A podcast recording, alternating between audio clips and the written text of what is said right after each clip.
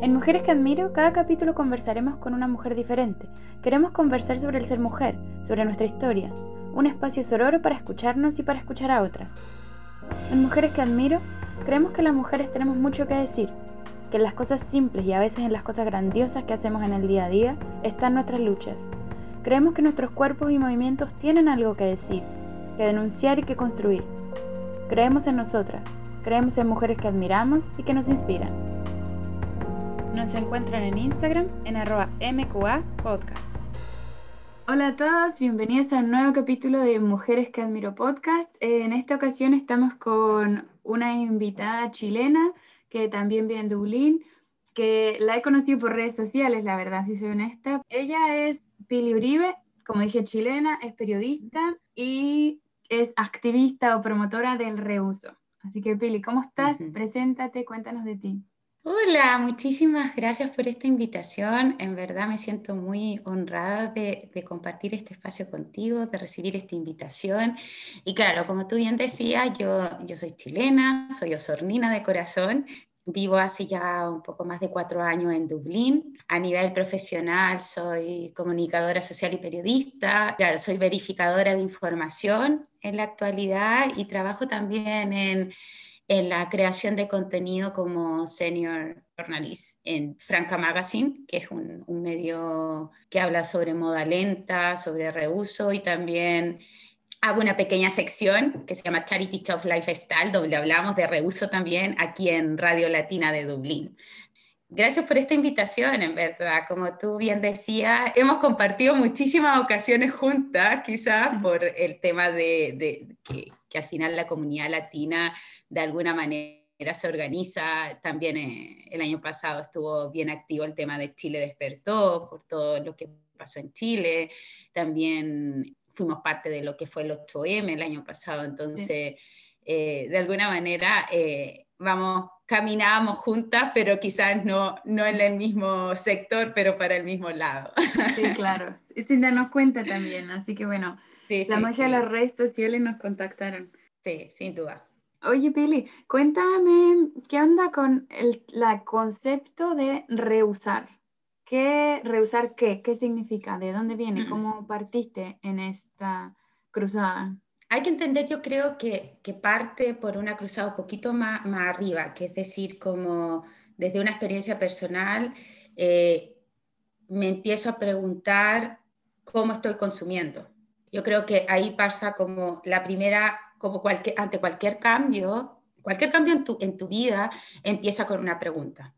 Entonces, yo me empiezo a preguntar qué tipo de consumo tengo yo, o sea, qué es lo que estoy consumiendo. Particularmente en mi closet, porque estuve trabajando en un charity shop en un, en un país y me di cuenta de la cantidad de ropa que existe en el mundo. O sea, hay muchísima ropa, muchísima, muchísima ropa ese fue mi primer como acercamiento a decir qué tipo de consumo yo estoy teniendo en mi vestimenta. Y ahí empecé a hacerme otras preguntas, qué tipo de consumo tengo en, mi baño, en mi refrigerador, qué estoy comprando y si lo que estoy comprando en verdad lo necesito. Entonces, desde ahí nace esta búsqueda de tener un consumo mucho más responsable, un consumo más crítico. Y el consumo responsable tiene tres grandes pilares. Primero está el consumo ético, que mm. tiene que ver más con las acciones justas, o sea, si esto es justo o no, o es justo, es justo como se produce. Después viene el consumo ecológico y aquí el consumo eh, ecológico entra el respeto que yo tengo por la naturaleza. Entonces, ¿cuál es el consumo ecológico, por así decirlo? Es como decir, entre menos explotada la naturaleza esté, es mucho mejor. Entonces, en esta parte del consumo ecológico entra como cómo yo puedo impactar menos, de alguna manera todos los días nosotros tenemos un impacto en la naturaleza, pero cómo podemos impactar menos en nuestro consumo, y es ahí nacen todas las R, reparar, reutilizar, rechazar, eh, reciclar, repetir, y así todas las R's que conocemos, serían siete, pero las que yo abarco, que son más de mi día a día, son el reusar, el reparar, el reciclar, que ya es como lo último, yo siempre digo, el reciclaje tiene que ser lo último. La última, sí. antes hay otras cosas. Primero partiendo por el, el rechazar, que es decir, sabes que esto no lo necesito. O quizá voy a optar de una opción donde pueda ser más consciente. Entonces ese es el segundo pilar. Y el tercer pilar es un consumo social y solidario, que es todo lo que conlleva el tema del comercio justo, del comercio local, que tenga un impacto en tu comunidad. ¿Mm? Entonces, cuando hablamos de consumo responsable, entran todos estos grandes pilares y es ahí donde yo empiezo a decir, sabes que para mí el reusar tiene que ser como la base de mi vida.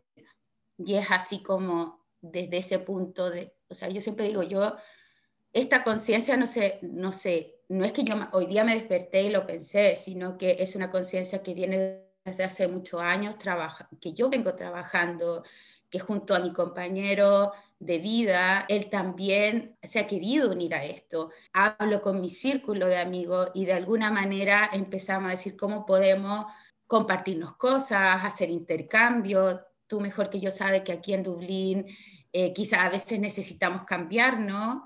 Eh, entonces tú dices, tengo muchas cosas. Siempre es como, tengo muchas cosas o quizá con el tiempo he ido acumulando y siempre, aunque uno trate de ser minimalista, siempre hay cosas que tú dices, en verdad, no sé por qué lo compré. Entonces, eh, ahí partió que nuestra base sería el reuso. Y claro, quizá en redes sociales yo hablo mucho más del reuso en, en un solo sector y en una sola industria, que es la industria de la moda porque fue, como les decía, como te contaba, eh, fue el primer acercamiento que yo tuve cuando yo me fui a hacer voluntariado a Rumanía y, y me encuentro con que llegaba millones de donaciones de ropa desde otros países, eh, como pasa también en Chile, que llega muchísimo el second hand y que después que no se vende, ¿qué pasa? Se transforma en basura. Y, y es un impacto tremendo la cantidad de basura que genera la industria de la moda.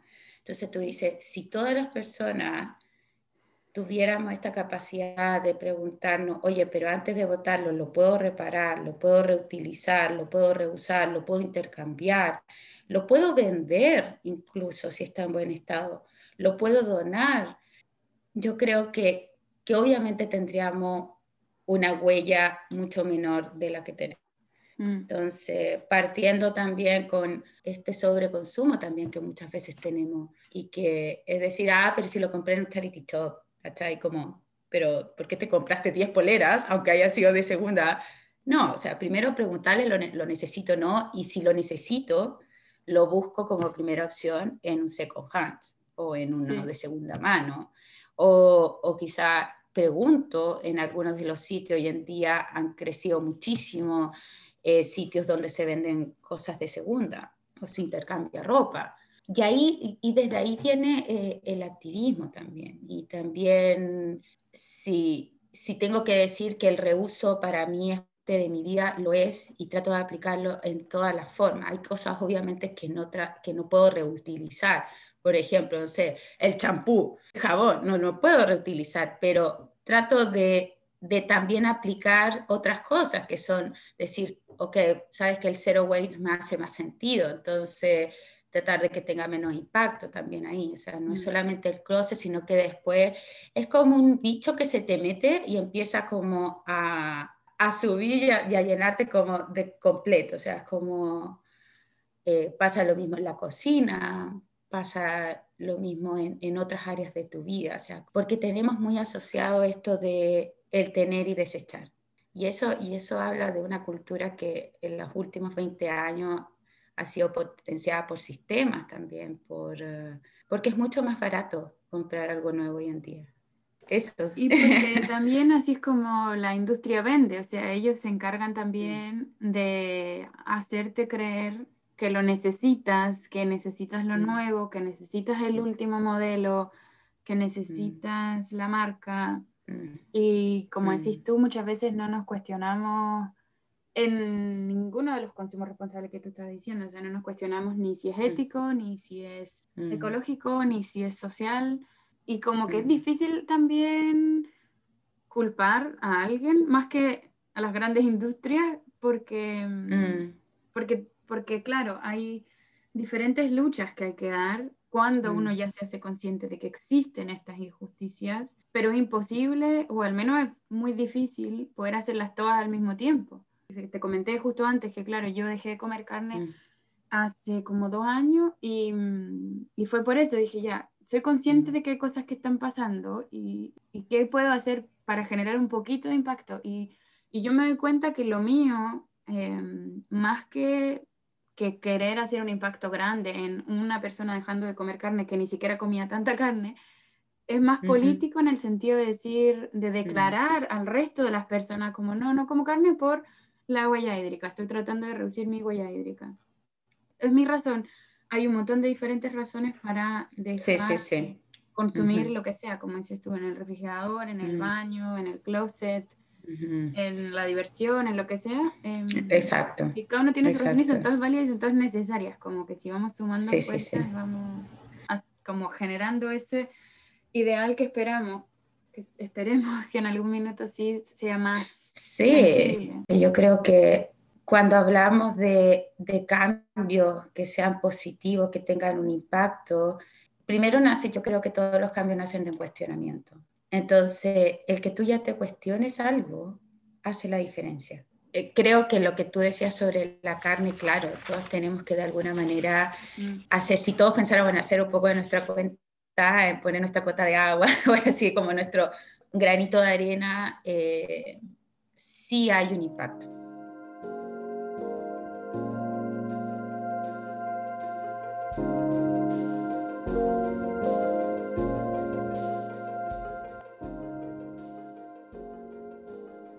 Claro, como dices tú, sí hay un impacto y en ese sentido, mm. ¿qué es lo que tú haces con tu trabajo específicamente? ¿Cómo tú mm. generas ese impacto? Y bueno, si me, si me preguntas como a nivel de pega, de trabajo, de, de, profesión, claro, yo soy periodista, yo, yo no soy experta en consumo, yo siempre digo, yo no, yo no soy experta en consumo, okay. yo, mi trabajo es que soy experta en contenido. O sea, yo hago eh, verificación de contenido porque es mi expertise. Entonces, frente a eso, te das cuenta que, una persona necesita información para tomar decisiones informadas o decisiones más responsables para llegar a un consumo responsable, como hablábamos al principio. Un consumo responsable implica o es esencial contar con información que sea transparente, que sea fidedigna, que te ayude, que te dé las herramientas para poder comprar algo de forma informada. Sea nuevo, sea secondhand, sea lo que sea. Tú necesitas tener información para hacer un consumo más responsable. Mm. Y eso es lo que hoy en día nosotros, eh, las personas que, que, que de alguna manera estamos interesadas en el tema, estamos exigiendo. Es que yo necesito saber, porque si yo te voy a comprar algo, yo necesito saber cómo está hecho. Y no solamente cómo fue envasado, ni puedo reciclarlo o no. Yo necesito saber qué es lo que tiene mi ropa, qué, de qué está hecha, de cómo fue, quién la cosió, porque sabemos que ahí también hay una explotación. Recordemos que la industria de la moda es una industria enorme a nivel mundial, donde el 80% de los que trabajan en la, en la, moda son mujeres. Si, si, yo te pregunto de qué está hecha tu ropa, de seguro la hizo una mujer. O sea, ¿quién hizo tu ropa? Es, de seguro es una mujer. Entonces, eh, ¿pero en qué condiciones la hizo? Yo creo que hay material de sobre, que se pueden encontrar muchísimas lecturas súper interesantes de cómo las mujeres, por esta carga cultural que tenemos de ser la mujer la, la cuidadosa, la más delicada, este, esta cosa cultural que tenemos que la mujer es más sumisa, entonces le puedo pedir más. Eh, esta industria se nutre de todos esos prototipos, o sea, de mm. todo eso estereotipo, prototipo, estereotipo de la mujer. Además que es una industria que, se, que se, también se financia del consumo de las mujeres, porque eso es real. Las mujeres consumimos muchísimo más ropa que los hombres. Entonces, es una industria donde sí podemos hablar que el feminismo está. Y hay, hay, hay podcasts súper interesantes sobre esto, de cómo la moda es un acto político, pero y también un acto feminista, o sea, eh, tenemos que exigir muchísimo, porque habemos muchas mujeres involucradas.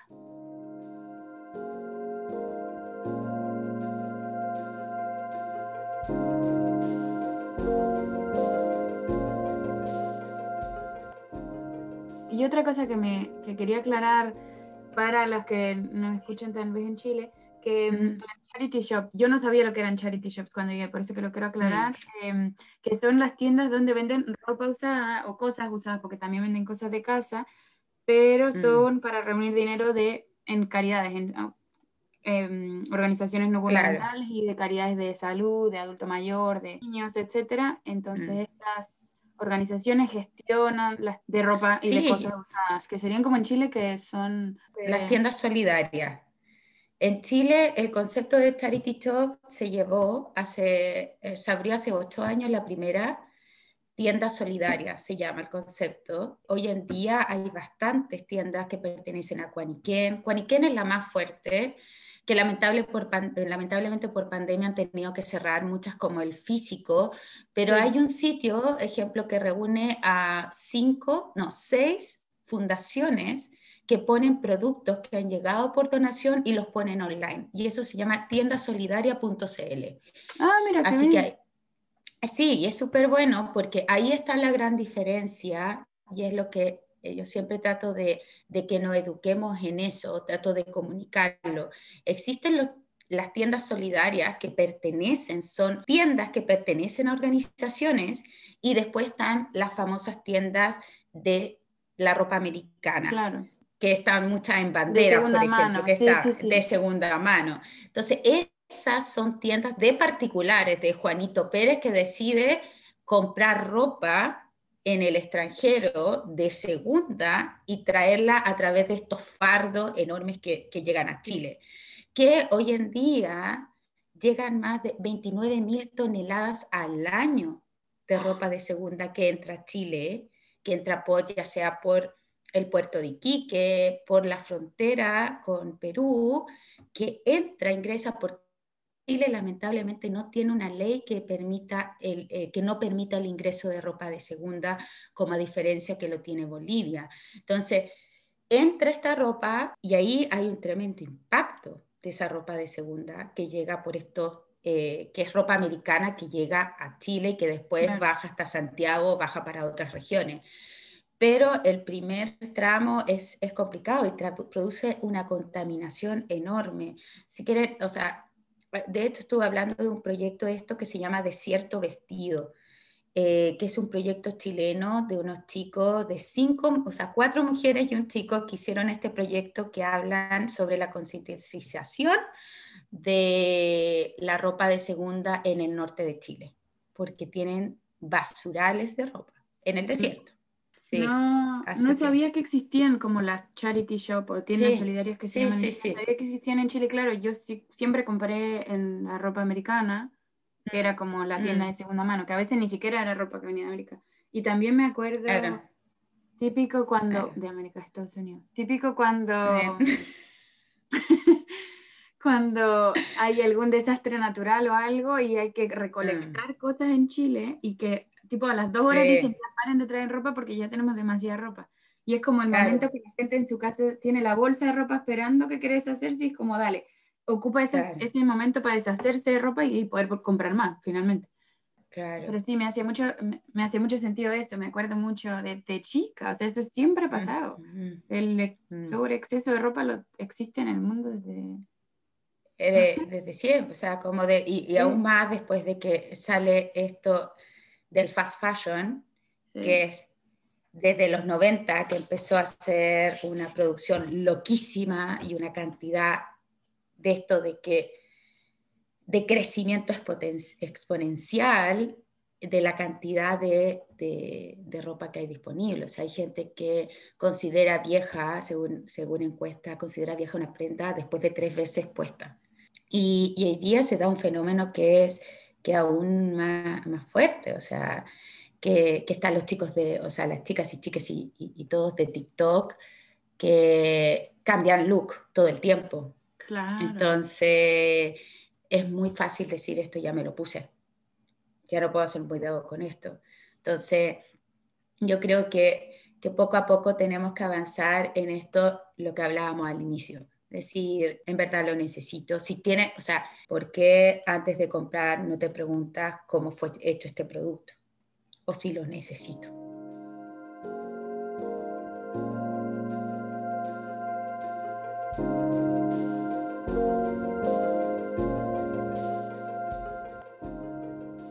¿Cómo, por ejemplo, uno como consumidora, una como consumidora mm. puede informarse? ¿Cómo qué le dirías tú a alguien que nunca había escuchado sobre esto y quiere empezar a saber sobre las marcas que consume, sobre dónde consumir mm. mejor, en términos mm. de ropa, obviamente, que es lo que estamos principalmente hablando?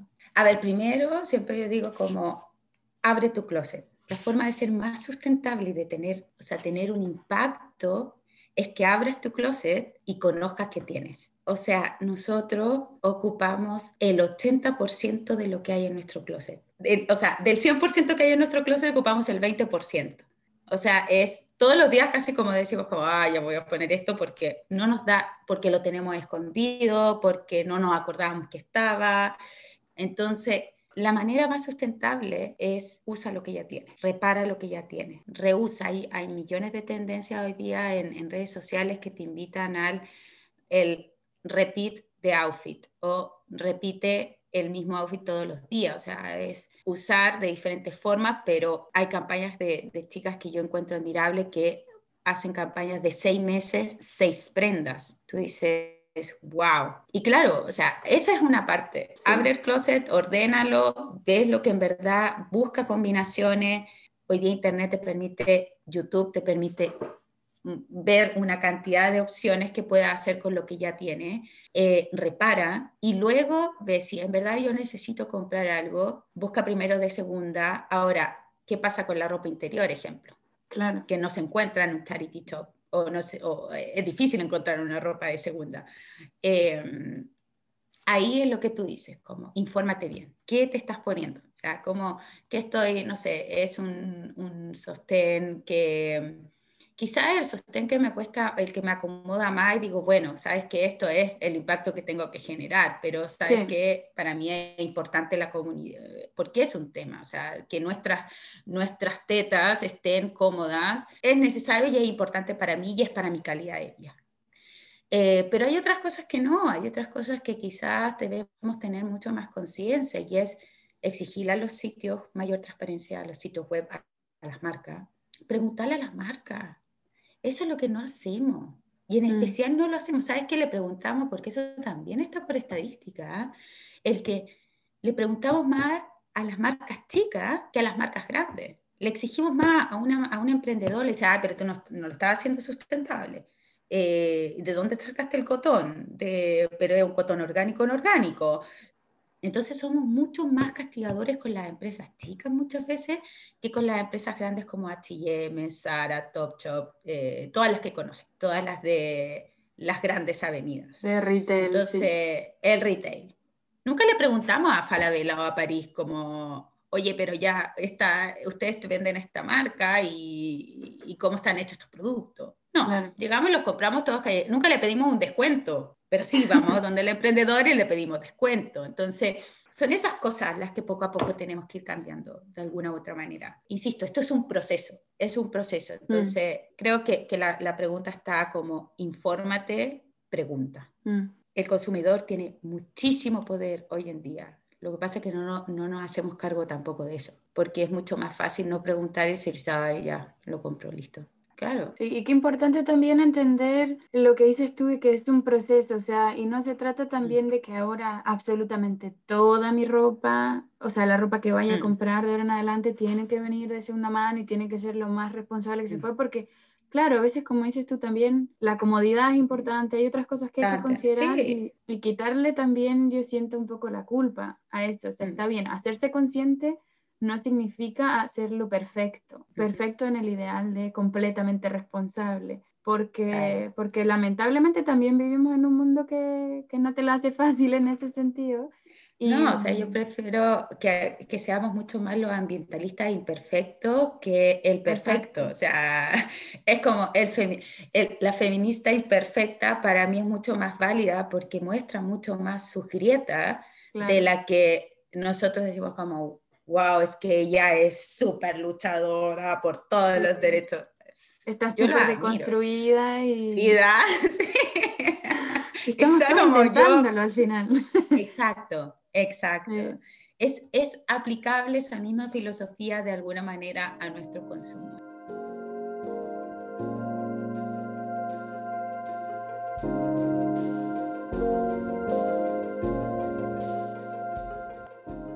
La pregunta del millón en este podcast, luego de esta hermosa conversación, cuéntame, ¿qué admiras de ti misma? Ayer cuando, cuando veía la pregunta pensaba y decía como, cuando estaba en el colegio siempre admiraba un poco, me veía desde afuera y decía, me gusta que soy simpática y que soy dije, como esa palabra como dije. Em, siempre me llevé bien con... Al final nunca tuve grandes problemas, porque tenía un, carácter muy, muy fácil, muy dulce, como dice mi mamá. Pero claro, ahí también hay muchas cargas, hay mucha, mucho silencio. Pero si hay una cosa que admiro, pese a, pese a todas las desconstrucciones, que yo creo que soy bastante empática. Empatizo con, con el otro, pese a que muchas veces ese, ese ser, esa persona es muy diferente a mí, trato de empatizar con sus búsquedas, trato de empatizar con sus dolores, trato de empatizar como... Hay, hay veces que, que, me la pone bien dura ciertas personas, yo siempre mm. digo, pero trato de empatizar y de no alejarme porque me parece que es negativo para mí. No trato de empatizar con los dolores y las búsquedas. Y eso es como yo siento que me... La empatía. Qué bien. ¿Y a qué mm. mujeres admiras? Es raro pensar que no, que no admirar, o sea, admiro muchísimo todo a mi, a mi hermana, a mi mamá, pero admiro mucho la lucha que están haciendo muchísimas mujeres negras, latinas, por esto de defender a su, a su pueblo, el mundo indígena. Admiro a mujeres que, que están en, están tratando de mantener lo que, lo que hablábamos anteriormente, está de mantener cierta, cierta relación con la naturaleza que es única. O sea, Chile eh, hay mujeres indígenas, no voy a nombrar una en particular porque son muchísimas las que están haciendo esta lucha del pueblo mapuche en decir la tierra no se toca, la tierra es sagrada, no se explota. Y eso es admirable. Y ojalá todos tuviéramos la capacidad de no verlo como una cosa política, sino que como una cosa humana, como una cosa que, o sea, de donde nosotros nacemos. Entonces, eh, ahí va una admiración enorme. ¿eh? Y yo creo que siempre que, que, busco energía, la busco desde esa mirada. Es decir, siempre hay, hay alguien que está luchando porque no se pierda lo más importante de nosotros. Eso. Muchas gracias, Pili. Ha sido un placer conversar contigo. De verdad que sí, ha sido un placer. Hasta me quedé como reflexionando mucho sobre, obviamente, mis propios hábitos y que, y que a veces yo creo, voy a decir una, mm. pero en realidad no lo hago personal, yo creo que es como que sí, estoy súper consciente y estoy haciendo las cosas que puedo mm. y siempre hay algo que te falta, siempre hay algo que te puedes volver a cuestionar, que puedes darle la segunda vuelta. O sea, yo, por ejemplo, mm. la pregunta pensaba, cómo, cómo consumir. Bueno, no consuma, está en tu closet, tiene las mm, cosas ahí. Mm. Qué bien hacerse esa mm. pregunta, qué bien reflexionar. Y sí. da para largo la conversación también, o sea, podríamos estar aquí. Muchísimo. El closet sí. es una sola cosa, pero hay... Uh, claro, o sea, empieza por algo. Para mí fue más fácil empezar por mi closet, pero empieza por algo. O sea, muchos han empezado por la alimentación, como tú decías. Bueno, da un pasito más de poco a poco y así va haciéndote más consciente. O sea, al final es como consciente con, el, con lo que tienes y con lo que estás invirtiendo. Aquí, y siempre se habla como esto de que el comprar es un acto político, porque yo estoy dando una, o sea, estoy diciendo te elijo. Y eso es transversal en todas las cosas. No es que me pregunte todos los días, oye, le voy a ir a comprar el pan al vecino. Y sí, decidí comprarle el pan al vecino porque creo que en verdad en este momento tenemos que apoyar el comercio local, a los pequeños empresarios. Eh, entonces sí es una decisión consciente. Claro. Y que es política, sí, muy política, pero a la vez también me gustó cuando hiciste la relación de las mujeres indígenas, es también una decisión humana, es, no es solo cómo nos relacionamos como mm. sociedad política, es también cómo nos mm. relacionamos como seres humanos entre nosotros, mm. con los que producen las cosas, literalmente con el que cose las cosas que usamos, pero también con la naturaleza. Y que y es, no es solo hacerte consciente políticamente, pero es hacerte consciente humanamente y volver a, claro, a las raíces. Es vivir en esa contemplación.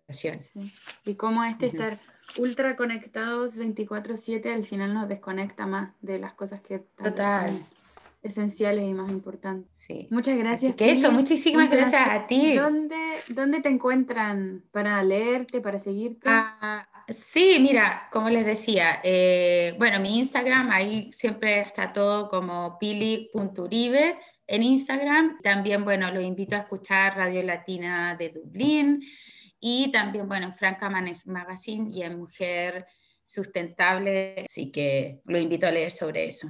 Muy bien, muchas gracias Pili. Un placer estar contigo, eh, tener esta conversación, tenerte en Mujeres que Admiro y definitivamente una mujer muy admirable. Muchas gracias. muchísimas gracias. Y a ustedes que nos están escuchando, nada más dejarlos invitados a que nos sigan en Instagram en arroba mujeres que admiro podcast para que se enteren de las siguientes novedades y estemos conectando en el siguiente capítulo.